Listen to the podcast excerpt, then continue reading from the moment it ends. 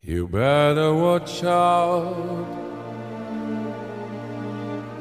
You better not cry. Better not pout. Cause I'm telling you why. Santa Claus. Hello everyone.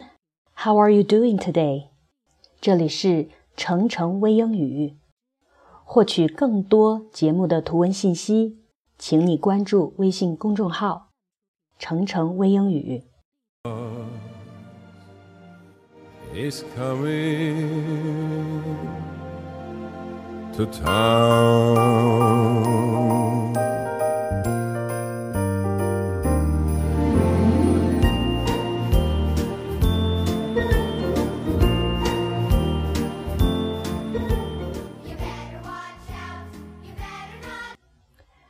这几天你一定感受到了浓浓的圣诞气氛。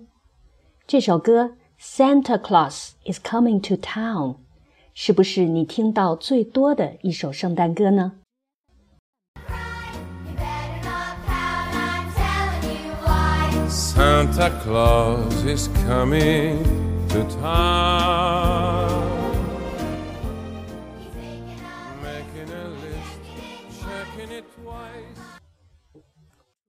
我们先来说说这首歌的主要意思。在国外，孩子们在过圣诞节前，通常会在圣诞树下许愿，或者给圣诞老人写信，告诉他自己想要的礼物。相信圣诞老人能让自己梦想成真。这个时候，父母或者家里的大人就会跟孩子说：“只有好孩子才能得到圣诞老人送的礼物，如果不乖的话，就没有礼物拿了。”这首歌就是父母对孩子说的话：“你一定要乖乖的。”圣诞老人马上就要进城喽！Santa Claus is coming to town。Santa Claus is coming to town. He sees you when you're sleeping. He knows when you're 先来听我念一段歌词。You better watch out. You better not cry. You better not pout. I'm telling you why. Santa Claus is coming to town. He knows if you've been bad or good, so be good for goodness sake. You better watch out, you better not cry, you better not pout. I'm telling you why Santa Claus is coming to town. You better watch out. You better 也可以说 you had better，或者是 you'd better，意思是还是做什么事情为好，最好做什么事情。后面加上动词原形，在口语当中，我们通常可以把 had 或者是 the 省略。比如说，你今天最好卧床休息。You better stay in bed today. You better stay in bed today. 我们再来看 watch out 这个词组，watch out 意思是当心、小心。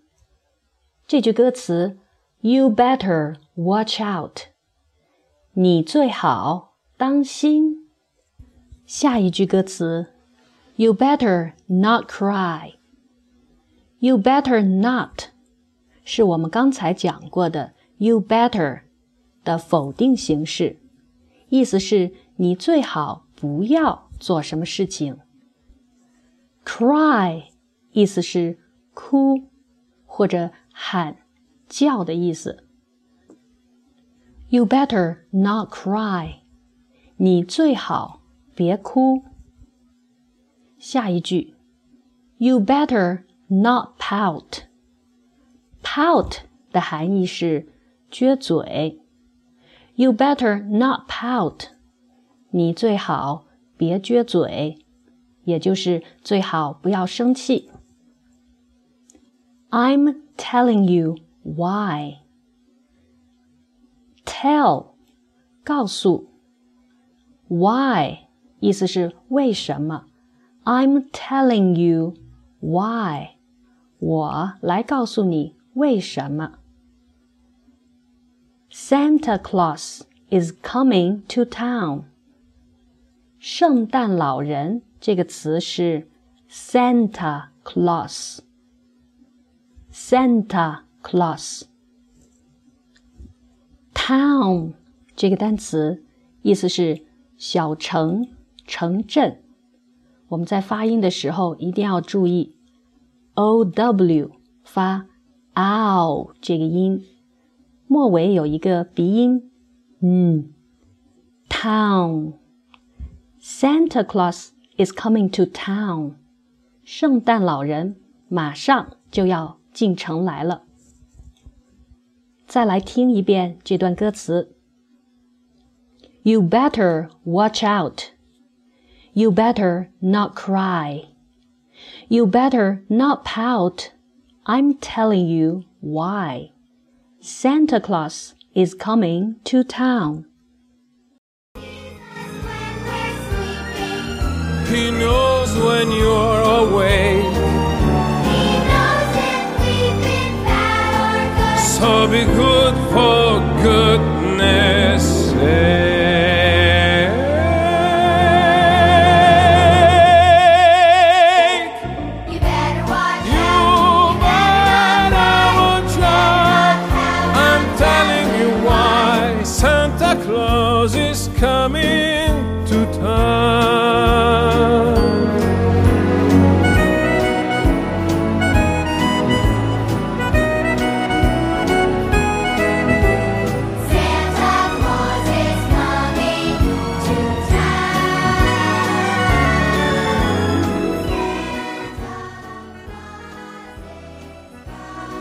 Well, thanks for staying with us.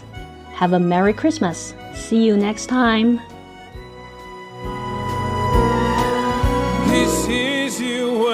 You're sleeping. He knows when you're awake. He knows if you've been bad or good. So be good for goodness